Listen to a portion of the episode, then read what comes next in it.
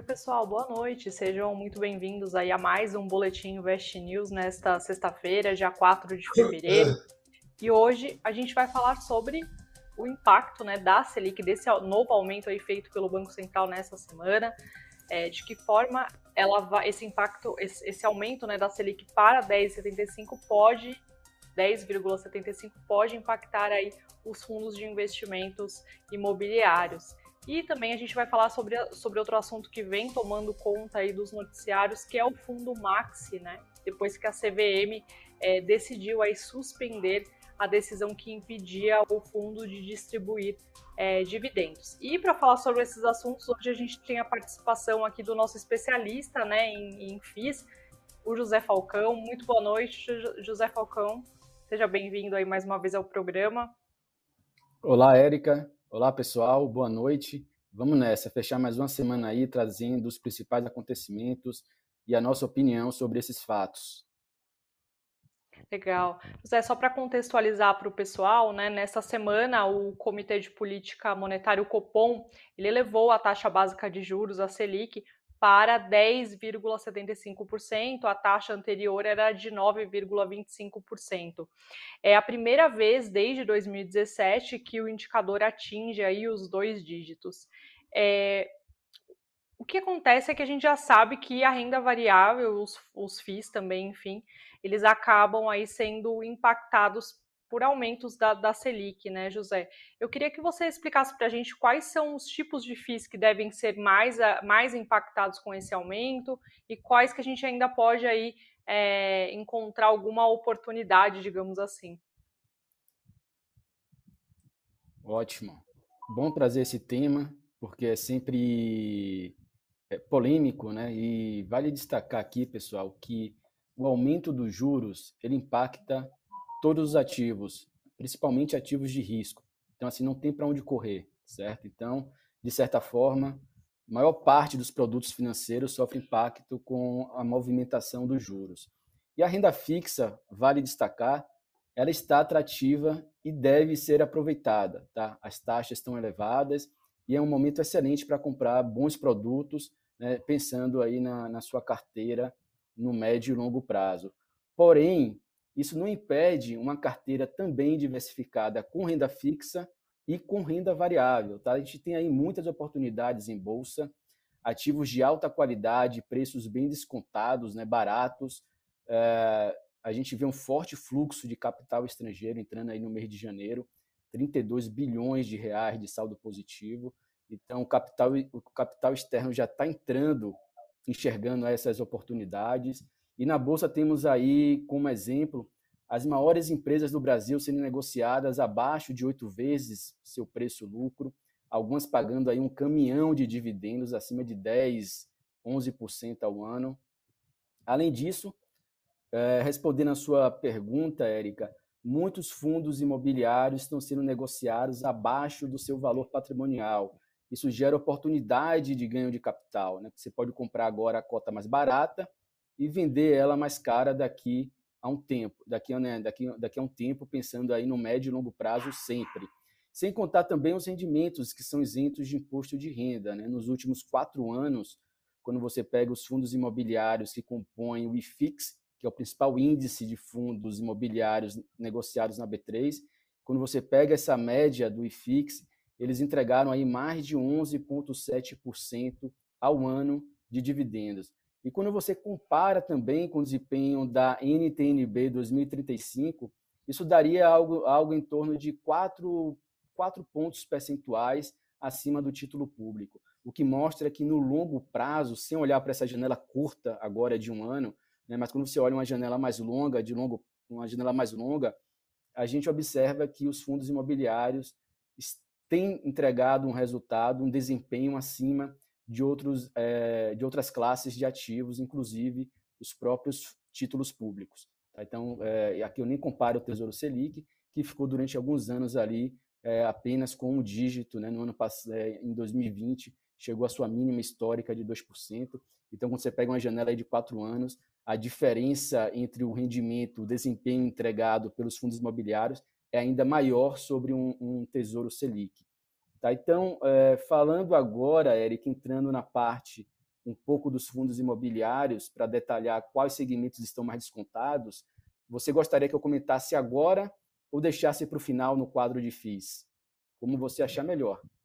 Se você achar que já faz sentido a gente falar, acho que faz sentido, né? Até por essa, essa minha pergunta aí sobre o que pode ficar mais, mais vantajoso, menos vantajoso. Acho que pode emendar como você achar melhor. Ótimo. Então vamos nessa. É, quando a gente pega aqui dados da economática, tá, que sinalizaram, sinalizaram nesse, nesse estudo que 72 dos 104 fundos imobiliários que compõem o IFIX estão sendo negociados aí atualmente abaixo do seu valor patrimonial das carteiras. Então, o número representa quase é, 70% do, do índice. Né? Então, o que, é que isso quer dizer? Que maior parte hoje do, do índice de referência do mercado está com valores abaixo do seu valor patrimonial. E o que é o valor patrimonial que a gente tanto fala? É o, é, é, é, a, é, é o valor né, o qual os ativos são contabilizados no balanço dos fundos. Então, se você compra é, um imóvel residencial, né, um, um, determinado fundo, esse valor ele é avaliado por instituições específicas independentes e isso é lançado no balanço do fundo a um valor patrimonial, um valor justo que é calculado. Ou seja, 70% dos fundos hoje do IFIX estão com valor de mercado abaixo desse valor justo. Né? Em algum momento isso tende a ser corrigido para pelo menos voltar para esse nível que é o valor justo, ou seja, o valor patrimonial. É, e pelo levantamento, né, a maioria dos fundos imobiliários presentes no IFIX apresentam aí essa, esse múltiplo preço-valor patrimonial abaixo de 1, né, que é o preço justo que eu acabei de comentar de determinado ativo. Então, preço-valor patrimonial, para quem não tem familiaridade, de uma forma bem simples, né, esse múltiplo acima de 1 indicaria que a cota está sendo negociada com ágil, né? ou seja, ela está com um valor de mercado acima do seu valor justo, do valor patrimonial. Abaixo desse nível está com desconto, ou seja, é o que está acontecendo agora com 70% dos fundos que, estão, que compõem o IFIX atualmente. E, e assim, em tempos de juros elevados, né, que costumam reduzir, conforme a gente comentou, a atratividade de ativos de risco, e fundos imobiliários entra nessa, nessa classe, porque suas cotas são negociadas na bolsa, essa métrica de preço sobre valor patrimonial, ela pode ajudar na escolha dos fundos imobiliários. Então, entre os fundos que a gente trouxe aqui, os de tijolo, que obtêm renda através de locação e venda de imóveis, é, são segmentos que estão sendo mais impactados, principalmente o de lajes corporativas e o segmento de shopping, né, que são apresentar, que apresentam aí um maior desconto em relação ao valor patrimonial, em média de 20%. Tá? Então, por que esses fundos foram mais impactados, esse segmento? Primeiro, é, nesses dois anos de pandemia, é, o home office foi adotado pela, por quase por praticamente todas as empresas, né? então os escritórios ficaram fechados e esses fundos eles sofreram mais nesse cenário. E os shoppings também tiveram seus horários reduzidos de funcionamento, em alguns momentos foram até completamente fechados, e isso impactou aí a receita dos shoppings também. Então, apesar de a gente ter aqui na nossa recomendação, por exemplo, é, os melhores ativos dos dois segmentos, o contexto, o risco sistêmico fez com que eles ficassem bastante descontados, depreciados em relação ao, ao que o mercado julga como valor justo.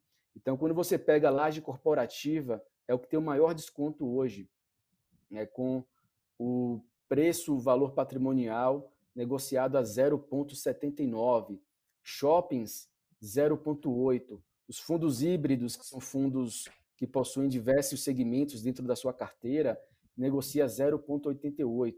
O segmento logístico, que foi menos impactado nesse contexto de, pandemia, ele está um, tá com desconto um pouco menor, né, e negocia 0,92.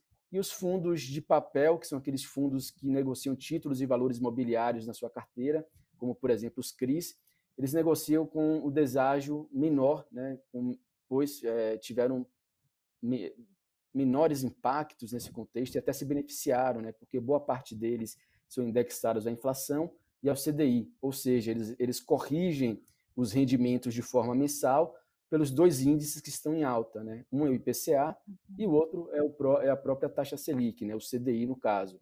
Então esses fundos se beneficiaram nesse cenário, mas mesmo assim apresentam na sua média um desconto em relação ao valor patrimonial e estão sendo negociados a 0,97. Legal, Zé. Então, acho que os fundos de papéis, eles continuam aí sendo os destaques, né? Não tem jeito, por, por esse cenário de, de, taxa de juros, por mais que ele tenha um, um, desconto, igual você mencionou, o desconto ele é menor do que os outros, os outros segmentos, né, de FIIs. Exatamente. E quando você pega o desempenho deles no último ano, é o único segmento que teve um desempenho positivo, tá? Quando você uhum. considera a valorização da cota e rendimentos recebidos. E é por isso que a gente dá um grande peso para eles dentro da nossa carteira Top FI. Perfeito. Legal, muito bom.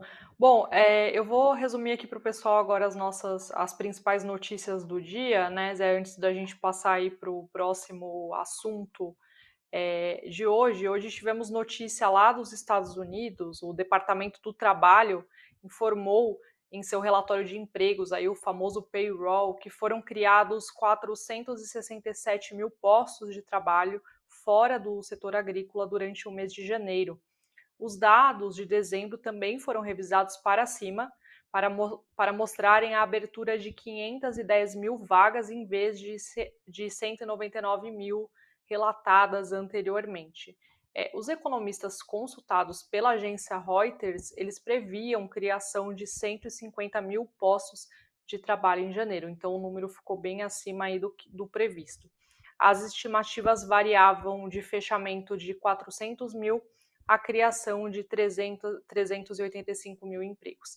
A taxa de desemprego ficou, de, ficou em 4% em janeiro o governo norte-americano in, introduziu novas suposições populacionais, causando uma quebra na série. Desta forma, a taxa de desemprego de janeiro e outros índices da pesquisa do, domiciliar não são diretamente comparáveis aí ao mês é, de dezembro.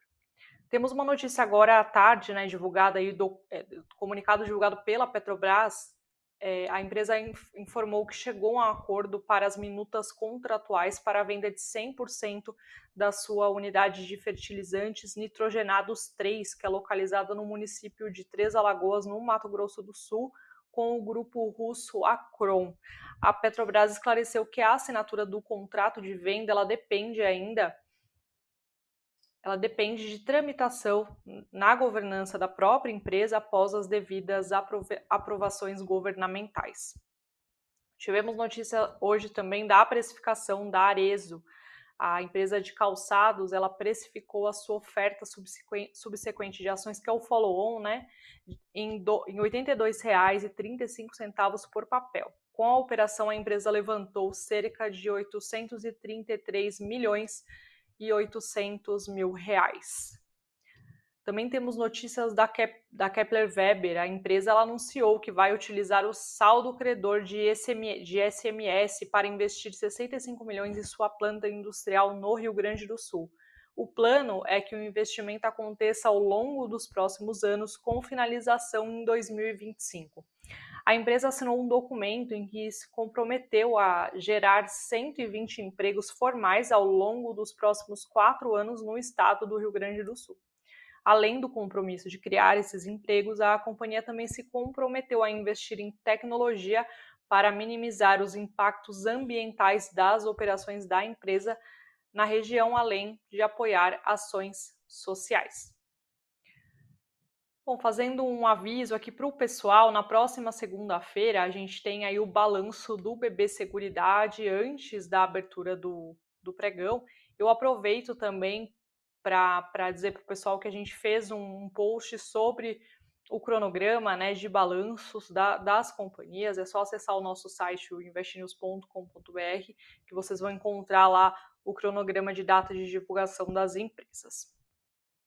Agora, assim, passando para o fechamento do mercado, né? Hoje a bolsa ela foi, ela subiu, né? Principalmente impulsionada pelas companhias de commodities, principalmente com o avanço ali do petróleo, que a gente que foi o tema aí do nosso boletim de ontem, que avançou bastante e acabou aí impactando principalmente as companhias do setor.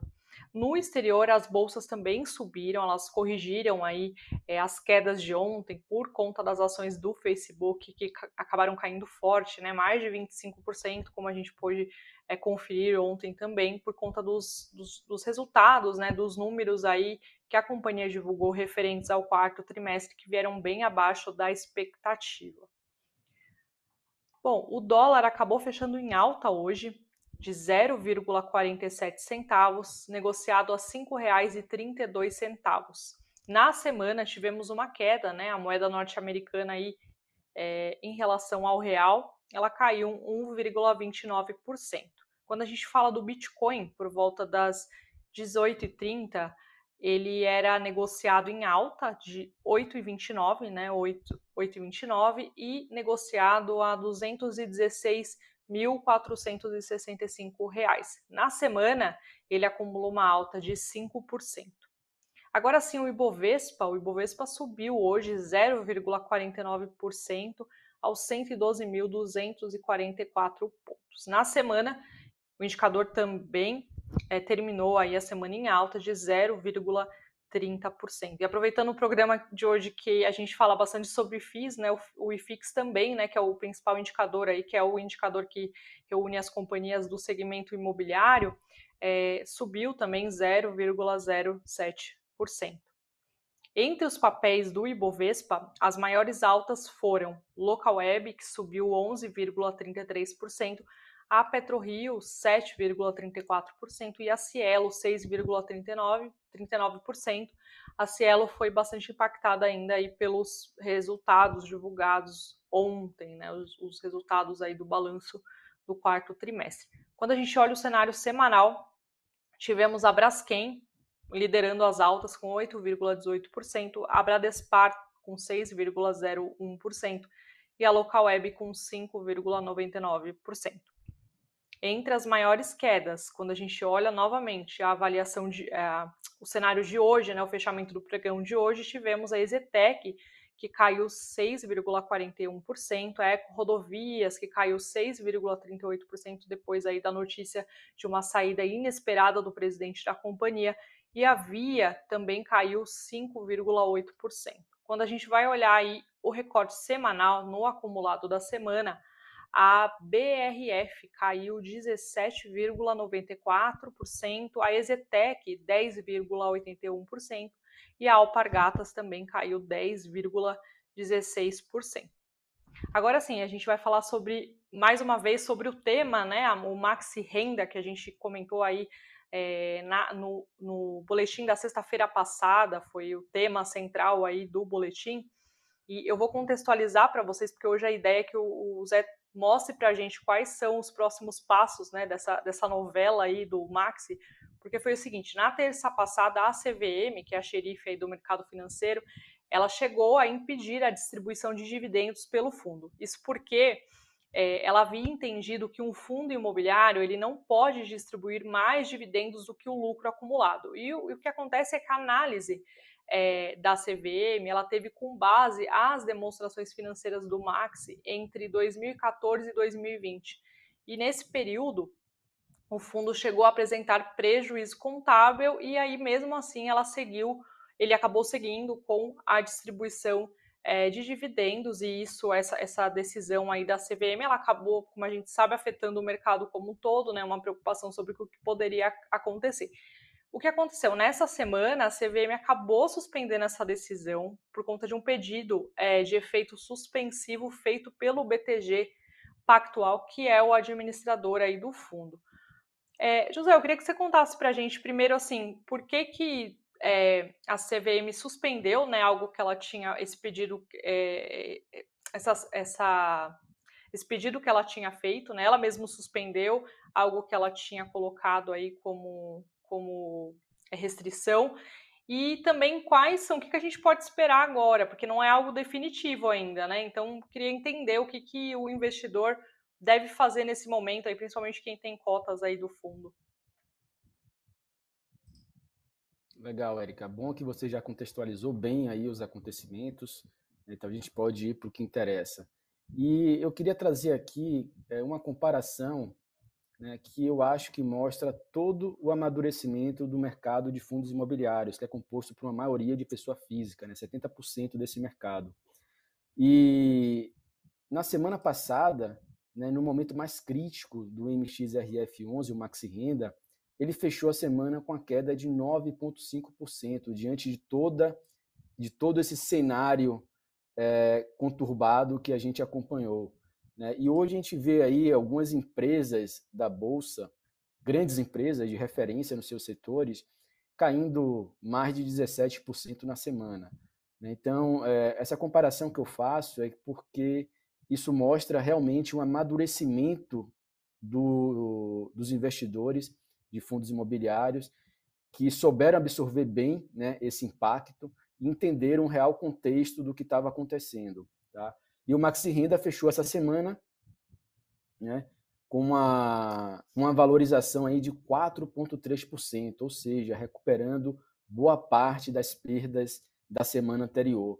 E o desempenho, conforme você falou, mostrou, Érica, foi estimulado por, por, realmente por esse comunicado da CVM, né, que atendeu aí no dia 1 o pedido de efeito suspensivo para a decisão sobre a distribuição de dividendos do fundo. Então, teve esse efeito suspensivo e o Maxi Renda distribuirá normalmente os seus rendimentos esse mês. Tá? E, e, e antes de entrar nesse detalhe, vale destacar que o fundo não cometeu ilegalidade e nem fraude, tá? conforme a gente já é, comentou aqui na última sexta-feira. Houve uma interpretação diferente entre a indústria de fundos imobiliários e a própria CVM, onde a mesma pede uma readequação da forma que é contabilizada a distribuição para os cotistas, tá? a distribuição de rendimentos. É, vale, vale destacar também que o MXRF é um fundo gerido pela XP e administrado pelo BTG Pactual, dois grandes players do mercado de fundos imobiliários, inclusive boa parte dos, do, boa parte dos FIIs contabilizam seus rendimentos da mesma forma que o Maxi Renda, é, foi feito um levantamento estimado que em torno de 33% dos fundos imobiliários contabilizam da mesma forma. Tá? E no dia 27, vale lembrar que a CVM reforçou o posicionamento do comunicado lá do dia 25 e avisou que o parecer poderia se estender a outros fundos em situação semelhante ao Maxi Renda. Tá? Então, com a decisão aí de terça-feira, dia 1 a autarquia explica que os efeitos da decisão sobre o Maxi Renda estão suspensas. Mas o efeito vale agora é o, é o detalhe principal, tá, gente, para que todos nós é, possamos acompanhar daqui para frente. O efeito suspensivo ele perderá efeito caso o administrador do Maxi Renda, no caso o BTG Pactual, não apresentem né, no prazo de 15 dias úteis o pedido de reconsideração da decisão. Então, é, entrou com pedido de, de suspensão, ele foi concedido e o administrador agora tem 15 dias para justificar os motivos. Tá?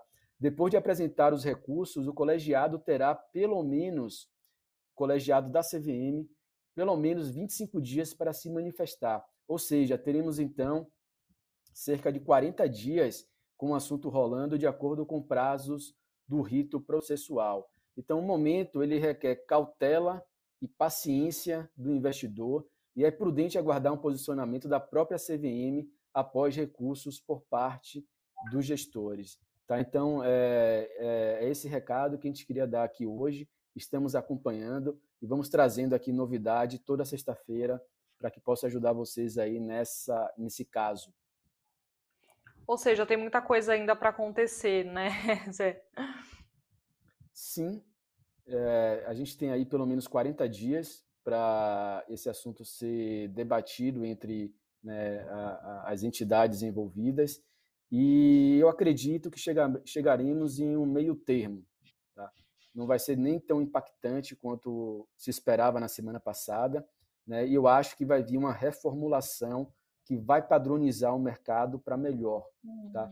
É um mercado que cresceu muito, é, de 2018 até 2020, é, em 2018, a B3 possuía 208 mil cotistas, tá?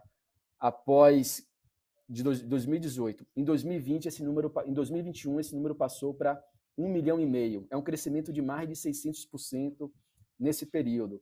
Então, é um crescimento relevante que deve continuar nesse ritmo. E é, eu acho que tanto o caso do imposto de renda no ano passado, né, que entrou na proposta da reforma tributária, que trouxe um impacto grande também, como esse caso agora que vem à tona em relação à contabilidade e apuração dos, dos resultados, é, são situações que podem aparecer a qualquer momento e faz parte do crescimento dessa indústria. Né? Como eu falei, é uma indústria que está crescendo muito e uhum. nesse amadurecimento podem acontecer eventos que tragam esse tipo de volatilidade que, que eu acho que vai, que, que vai chegar em um senso comum tá? e que é benéfico no longo prazo. Eu acho que terá uma ponderação é, entre os extremos. Muito bom, Zé. É, bom, o pessoal até está comentando bastante sobre esses, sobre o assunto aí do FI, né, do Max e dos FIs de uma maneira é, geral. Acho que as perguntas, a maior parte delas já foi respondida, mas não sei, Zé, se você quer, enfim, puxar algum, algum dos assuntos aqui comentados, se você quer detalhar um pouco mais. É, eu é, não, não, estou vendo diretamente as perguntas, mas eu acho que a gente trouxe aqui um contexto geral e a minha e o meu recado final é que o investidor ele tente não ficar focando, né, é, não só não estou falando especificamente na classe de fundos imobiliários, mas de forma geral nesse cenário que a gente está passando de alta de juros, e alguns mercados sofrendo mais, outros nem tanto. Eu acho que para um investidor ele ter sucesso, ele não deve né, ficar tentando acertar qual é a bola da vez. Ele deve ter uma carteira diversificada, né, um time bem montado, para que ele atravesse os momentos mais difíceis e sobreviva no final. E aí, dentro dessa carteira diversificada, você tem espaço para tudo. Tá? Depende, em alguns momentos, alguns ativos, algumas classes serão mais benéficas e outras nem tanto. Então, assim, para quem está comprando fundo imobiliário agora, ao preço que está, conforme a gente comentou, ações ao preço que está, né, boas empresas, lógico, daqui a dois, três anos, né, ou até pensando em um prazo até maior, é, vai estar tá rindo à toa, vai estar tá comprando né, um preço super oportuno e lá na frente, quando o mercado tiver em um cenário mais positivo, vai lembrar que comprou agora num cenário um pouco mais pessimista e pagou um preço melhor, ou seja, enxergou a oportunidade. Então, eu acho que é essa visão que tem que ter sempre. Né? Ninguém é gênio, então, ninguém acerta a bola da vez. Eu acho que você acabou de responder também a pergunta aqui do Cauã, né? Zé, devo, comprar, devo continuar comprando FIIs, né? A, a, questão da oportunidade do momento, esperando lá na frente. É, eu acho que as outras perguntas também você acabou respondendo já, então não vou, não vou ser repetitiva aqui nelas.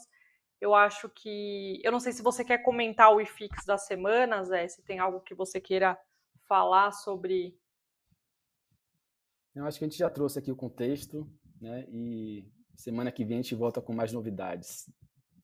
Maravilha, então. Queria agradecer mais uma vez sua participação, Zé, aqui no nosso boletim.